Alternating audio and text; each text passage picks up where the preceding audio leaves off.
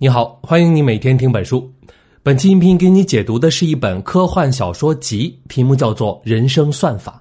是我们的听书作者、科幻作家陈秋帆的最新作品集，也是由陈秋帆亲自给你解读的。下面呢，我就来帮你转述一下。这本小说集一共收录了六篇中短篇的科幻小说，讲的是同一个主题，也就是计算机技术和生物技术的相互促进会给我们的精神领域带来哪些巨大冲击，同时社会规范、伦理道德、情感关系会发生哪些颠覆性的改变。我们必须积极的拥抱改变，才可能找到应对之道。首先，我们来介绍一下作者陈秋帆。咱们得到的用户应该对他不陌生，他领衔解读的经典科幻小说一直非常受欢迎。你可以在每天听本书的品牌解读人专区找到陈秋帆解读的作品。陈秋帆本人也是一位科幻小说家，他的作品的影视版权已经卖到了欧美市场，这个对于中国的科幻作家来说是非常难得的。同时呢，陈秋帆还在谷歌和百度工作过十年，担任过国家高新技术企业的高管。他经常面对还在实验室里面的新概念和新技术，这就决定了他的作品里面科学幻想的成分有很深的现实根基。这本书标题里的算法，本质是以计算机的逻辑重新解构和理解我们这个世界。在我们日常的生活里面，像算法这样的科技手段已经在不断改变，甚至颠覆我们的生活。我们现在的生活跟二十年之前相比，已经发生了巨变。那未来的二十年，我们的日常生活又会变成什么样呢？对于这种问题的思考，在科幻小说里面有一个专门的门类，叫做近未来预言科幻。啊，就是很临近的未来那三个字。这种小说通常比现实提前半步，也就是整个世界的主题都跟我们现实世界是非常贴近的，但是某一点科技比现实先进了一点，而且这半步的先进是真实可信，是触手可及的。这种小说就像是对未来的预测，通过对科技提前半步的预演，构想对现实生活的改变和冲击，让读者觉得这就是不远的未来。那在我们有生之年可以看到的科技进步是什么样的？又会给我们的世界带来什么样的冲击和改变呢？我们就用算法这个概念作为近未来科技进步的引线，来看看作者有什么样的思考。下面我们先来简单介绍一下这本书里面收录的小说的基本内容。前面我们介绍了近未来预言科幻小说这个类别。这种类别的小说的核心矛盾冲突，基本都可以归于下面这样的模式：首先，小说里的世界的方方面面跟我们现实世界没有区别啊，基本上就是一模一样的。之后呢，某一项科技在这里比现实前进了半步，也就是科技预言发生。然后，科技进步对小说里的世界造成了冲击。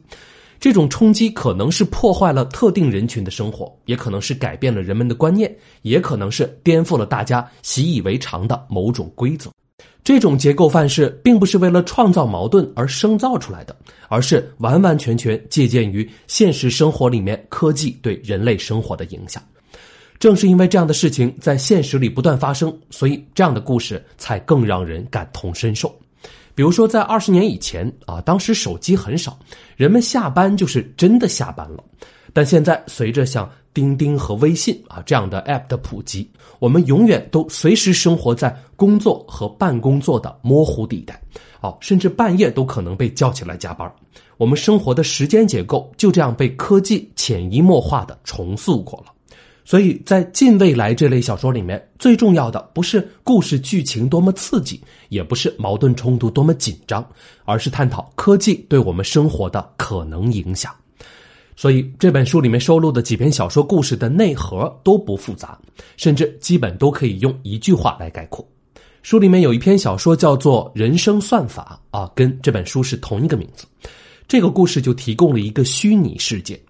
故事的主角已经过了古稀之年，他就进入到这个虚拟世界里面，通过人生算法来重新回溯自己的人生，在人生分岔路的关键选择点上选择其他道路，试图弥补自己生命中最大的遗憾。还有一个故事叫做《云爱人》，讲的是女主角失恋了，但是她从人工智能中得到了爱情的慰藉。她明明知道对方是人工智能，但是还是控制不住的心动。另一篇叫《造像者》啊，故事也不复杂，讲的是人工智能利用神经算法学习到了视觉信息，然后呢就能拍出更能表现人类情感的照片哦，比人类的摄影大师拍的好太多了。看起来简单的一件事情，却带来了无数争议。一方面是使用者感谢算法捕捉到了那些特别动人的照片，而另一方面呢，又有摄影家要求跟算法决斗。哦，他们说只有人类才有权利使用摄影来诠释人类的灵魂，还有人用镜子来挑战算法。啊，大概的意思是说，呃，讽刺算法，就是你再厉害，你也捕捉不了自己。还有一个故事叫做《这一刻我们是快乐的》，讲的是借助人工生殖技术的进步，人类生育方式挑战了伦理的极限。男艺术家使用人造子宫怀胎十月，而且还呃就直播男人生产的过程。而女同性恋呢，干脆选择女女生子，就是孩子跟男人没有半毛钱关系了。单纯说故事的话，情节并不复杂。这些小说最大的看点也不在故事本身，而是在于这么一个共性，也就是科技进步对现有秩序的入侵。不管是能回溯人生、体验自己当初没有选择的道路的人生算法，还是人工智能的云爱人，还是能让男人怀孕的人工生殖技术，他们一旦出现，都会极大的改变这个世界的现有秩序。当现有秩序被破坏的时候，人们往往会有三种立场：第一种是支持，有的人是认同新技术带来的好处，有的人是受益者，有的呢是愿意接受变化。但是通常这类人的数量不会太多，而第二种呢是观望啊，也就是俗话说的打酱油的，这种人的数量可能很多，但是因为没有太多的看法，所以他们也不会主动发出什么声音。而第三种，也就是反对者，他们的声音往往是最大的，反对者的成分也一般都很复杂。有的是受到新技术的影响，他们的利益受到了侵害，哦，这就像工业机床出现之后，很多体力工人失去了工作那样，那这些人当然就会反对了。但是这种人常常不是发声的主体，那发出反对声音最多的是什么人呢？他们就是所谓的传统秩序的卫道士，他们把现有秩序形容成神圣不可侵犯的。任何跟传统秩序不一样的改变都被说成是邪恶的，一定要除之而后快。在这本《人生算法》里面就有不少这样的人物，比如说在《造像者》那个小说里面，人工智能算法拍出来的照片比人类摄影师更能表现人类的情感。在算法公开做影展的时候，反对者就拿了一面镜子，然后就嘲讽算法说：“说你能看懂人，但你能看懂你自己吗？”再比如说，在人生算法那个故事里面，现代技术能让人们能够回溯人生，但是反对者实在太多了，导致这种算法迟迟不能推向市场。还有在这一刻我们是快乐的那篇小说里面，人类生殖技术面临的争议是最大的，研究者遭到了辱骂，甚至收到了极端分子寄来的死亡威胁，各种各样的争端贯穿了这篇小说的全篇。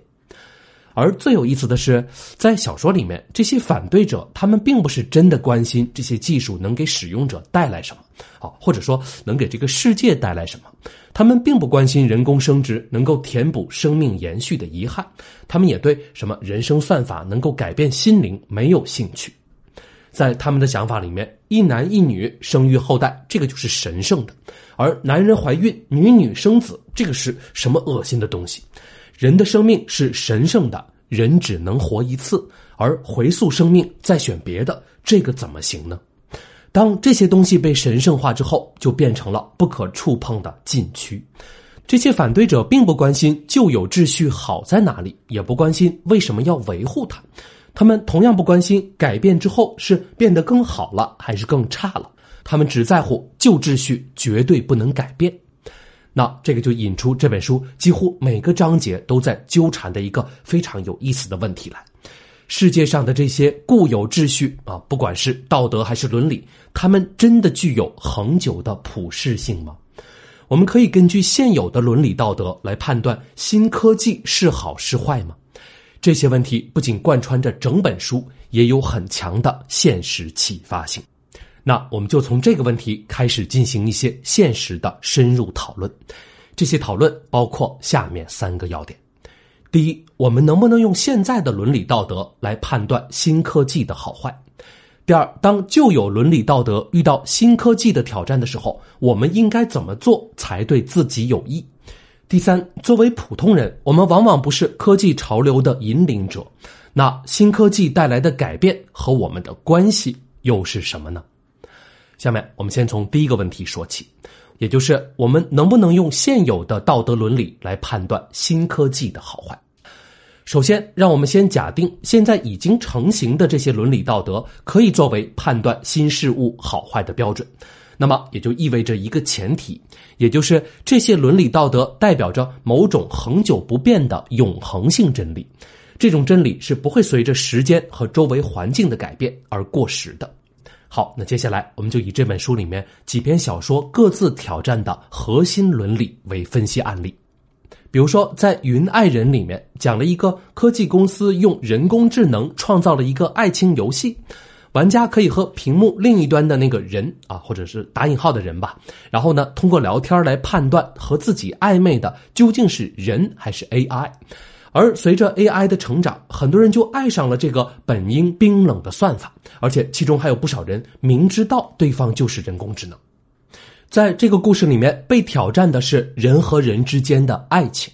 现在最普世通行的爱情认识是一男一女，忠贞不二。很显然，根据这个标准，如果心动的对象是 AI 的话，那从根子上就不对头，对方连人都不算。好，那我们再来考察一下一男一女忠贞不二这个所谓的普世标准。那我们看这个标准在中国的存在时间还不超过一百年，一夫一妻制是源自基督教的。我们应该每个人都记得中国历史上的一妻多妾的传统。直到一九三零年，中华民国的法律才在原则上废除纳妾，而真正实行法律上的一夫一妻，更是要到一九五零年新中国的婚姻法颁布之后。所以说，忠贞不二这个概念曾经只是对女性单方面的压榨，即使是在基督教统治的欧洲，国王也一直都有官方的皇家情妇，而且这个官方的皇家情妇还是国家财政认可的啊，要给他发薪水的。忠贞不二，就算在欧洲真正成为爱情的标准，也只不过是资产阶级革命之后的事情。而我们可以看到这句话的前半句，也就是一男一女，现在也在逐渐淡化。西方社会对同性恋的认可度现在越来越高，所以可以这么说，一男一女忠贞不二这个爱情的普世标准，在一百年前是没有后一半的，而晚几十年之后，很可能会没了前一半。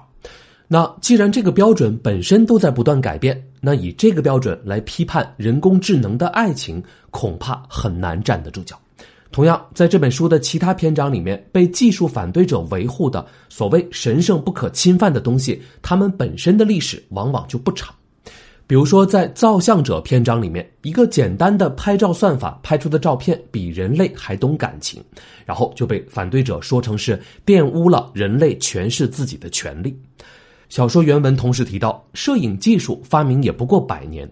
如果抨击神经算法不可能理解影像中的人，那就像摄影技术在刚出现的时候，学院派画家看不起摄影师，认为摄影不算艺术一样。我们不用借助假设和推论，只要稍稍回溯历史，就可以看到，现在我们把它当做神圣不可侵犯的很多伦理和规则，在过去也是曾经被嘲笑、攻击和否认的对象。这个并不是说我们这个社会现有的伦理道德和规则是错的，是没用的。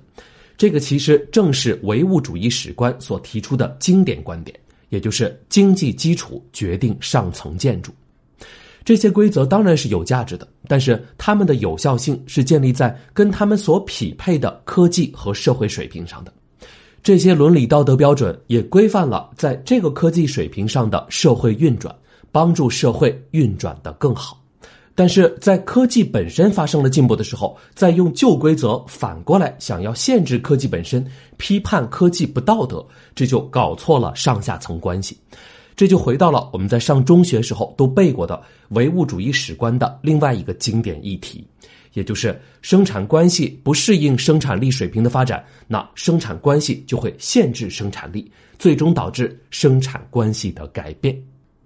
在这里，技术的变革就是底层生产力，而伦理道德就是上层的生产关系。当伦理道德开始批判科技变革所带来的不良影响的时候，往往就是这些伦理道德再次改变的前兆。这种过程在历史上已经发生过很多次。这并不是说我们要毫无保留的接纳所有科技带来的改变，这应该说是一个提醒。提醒我们在面对科技对旧有生活入侵的时候，我们应该以一种开放的探讨立场来思考这种入侵的结果，而不是单纯的反对改变。就以这本书的人工生殖技术为例，提到男人怀孕，提到女女生子，有很多人就会有一种好像天然的生理性的厌恶啊，就认为这是不对的。那这时候我们应该考虑的是，为什么我们会觉得这个不对？如果想到的只是说啊，这个很不自然，或者说以前没有这个样子，甚至说什么祖宗几千年来都没有这样过，那就变得跟满清时期见到了铁路觉得断了龙脉，见到照相机就害怕被吸走灵魂一样。如果我们从另外一个角度考虑，男人怀孕不对在哪里？是男人的体脂率天生过低，对胎儿的保护不够厚实呢？还是因为男人在生理上更容易冲动、容易冒险，所以会影响胎儿的安全呢？如果我们能提出这些问题来讨论，而不是武断的下一个神圣化、不允许讨论的结论，说男人怀孕罪大恶极，那我们就前进了一大步。这就是这本小说提出的一个很深刻的思考，在科技对当下生活的入侵面前，不要固守所谓的神圣的原则，因为这些原则很有可能都是短暂的。恰恰相反，这些入侵很可能反过来提醒了我们，告诉我们很多天经地义、从小就接受的道德和生活秩序，都是应该重新被审视的。借助科技进步对旧规则的破坏，我们也可以反过来进一步的认识自己，就像撕开包装一样，我们打破很多固有的东西，我们就能更深刻、更准确的认识真实的自己。那这就引出了我们探讨的第二个问题：当旧有道德伦理遇到新科技的挑战的时候，我们应该怎么做才对自己有益呢？在讨论这个问题的时候，我们可以先聊一聊这本书标题里面的“算法”这个概念。在我们上淘宝的时候，主页推荐给我们的商品是算法推荐的；在今日头条上推送给我们的资讯也是算法提供的；打败柯洁的 AlphaGo 也是一种算法；你用滴滴叫车，哪辆车接单背后也是算法。算法在这个互联网时代渗透到我们生活的方方面面。这本小说里的云爱人、造像者，还有人生算法，他们的本质都是各种各样的算法。那算法到底是什么呢？算法实际上就是用计算机运算能处理的方式来重新分析和理解我们这个世界的规则。拿这本书的造像者举例子，故事里的算法能够完美的捕捉画面中人的情绪。人自己天生就能捕捉别人的情绪啊，我们可以分辨出来对方是高兴还是悲伤，但是机器是不懂得高兴悲伤的。那么他们就需要一条明确的规则来分析什么是高兴，什么是悲伤。而算法能处理的是嘴角上扬是什么意思，瞳孔放大可能代表着什么。算法会把我们所有的信息给拆开揉碎了，变成无数碎片，最后呢，计算出一个最终的结果来。也就是表面上他开心，或者表面上他觉得很尴尬。算法做的事情实际上是把我们当做理所当然的东西完全打碎解构，然后重新一项项去分析这些东西的含义。我们都知道，很多东西在掰开了揉碎了之后呢，就破坏了其中的神秘性。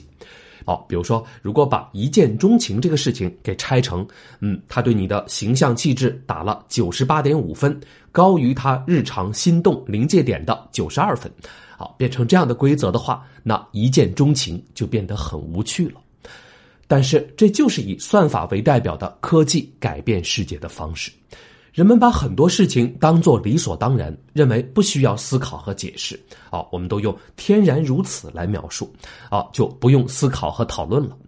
但是实际上，在科学和文化的历史上，大师们正是不断把这些理所当然的事物给掰开揉碎了讨论，才更好的理解了事情的本质，并且从中创造出一片新天地来。如果我们愿意不设禁区的借助科技力量的帮助，把这个世界给重新解构，我们不仅会发现很多从来没有想到的秘密，而且还能更好的理解自己。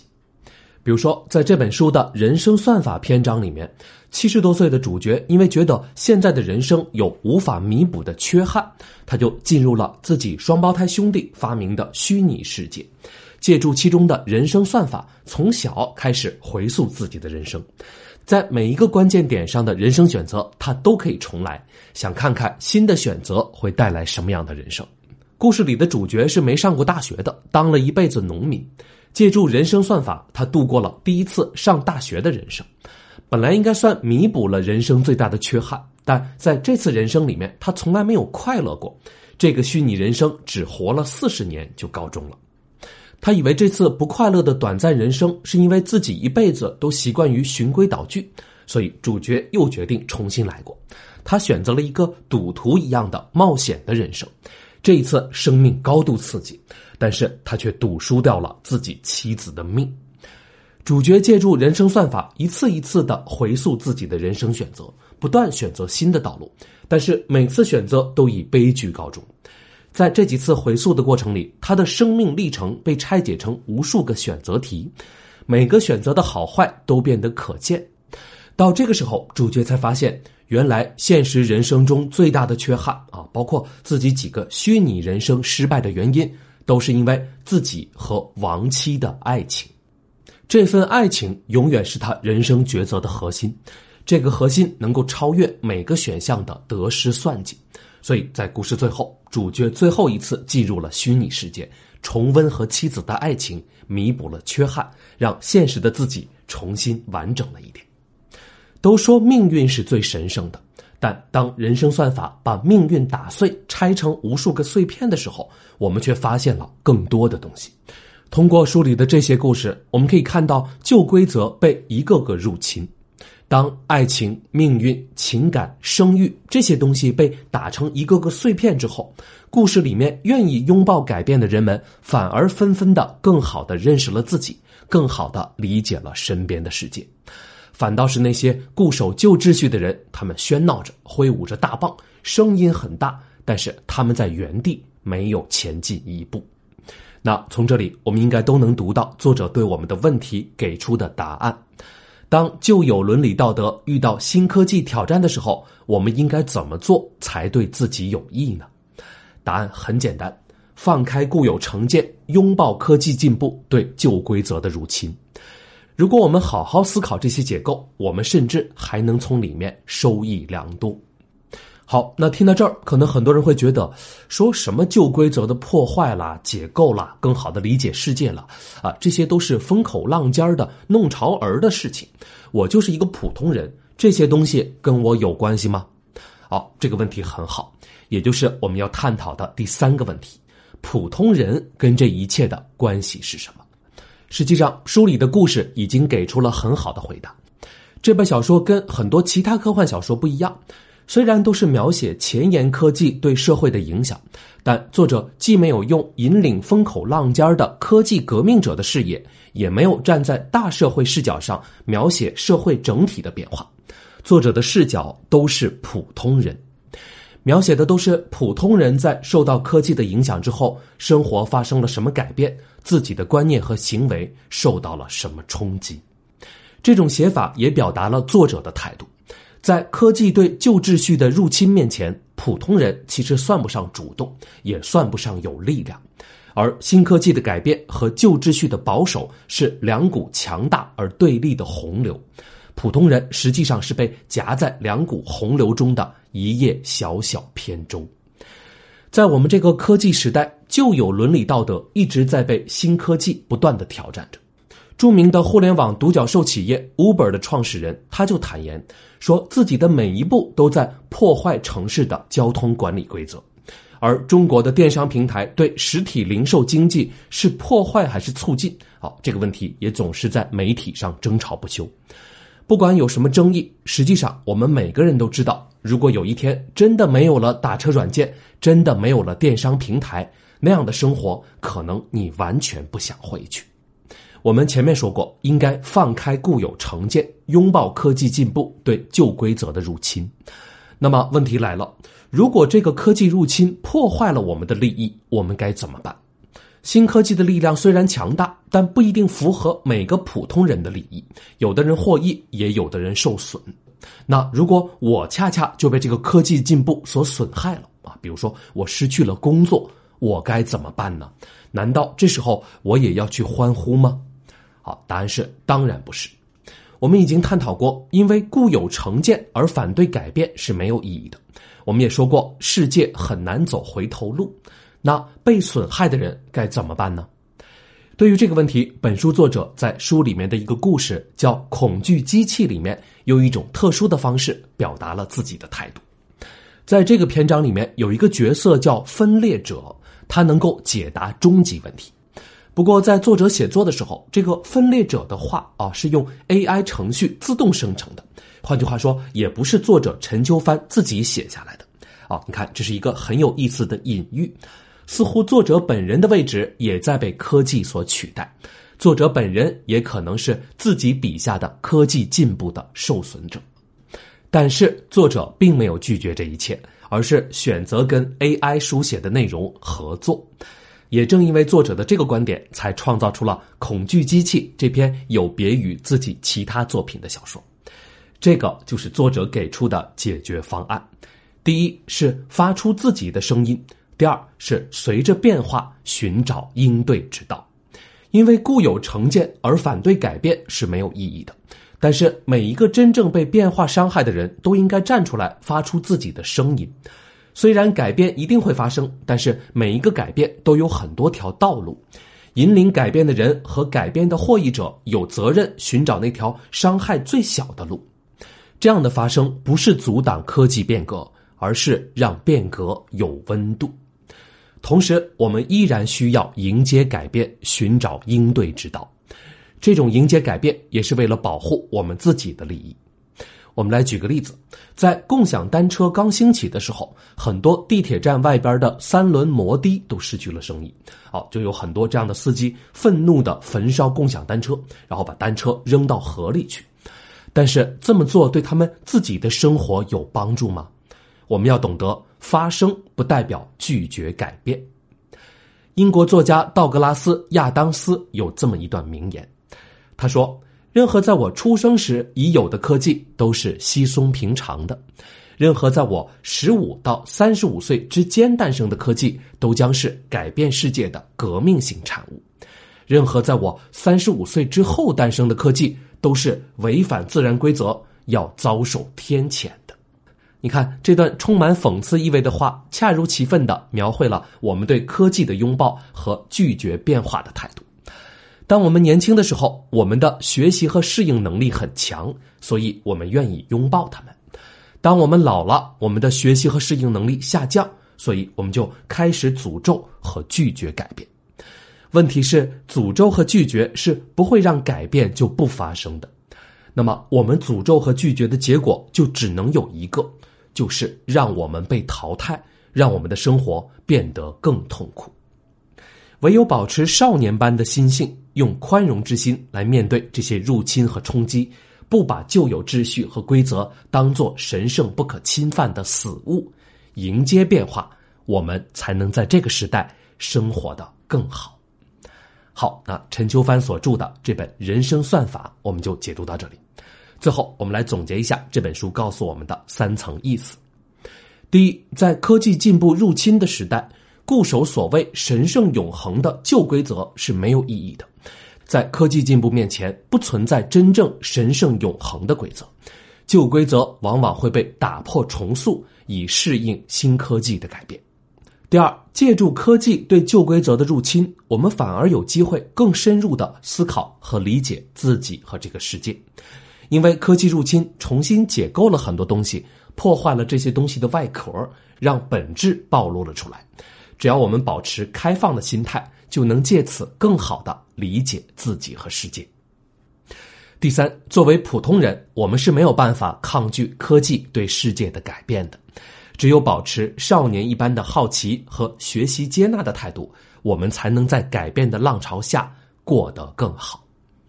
好，以上就是这本书的精华内容。你还可以点击音频下方的文稿查收全文和脑图。恭喜你又听完了一本书。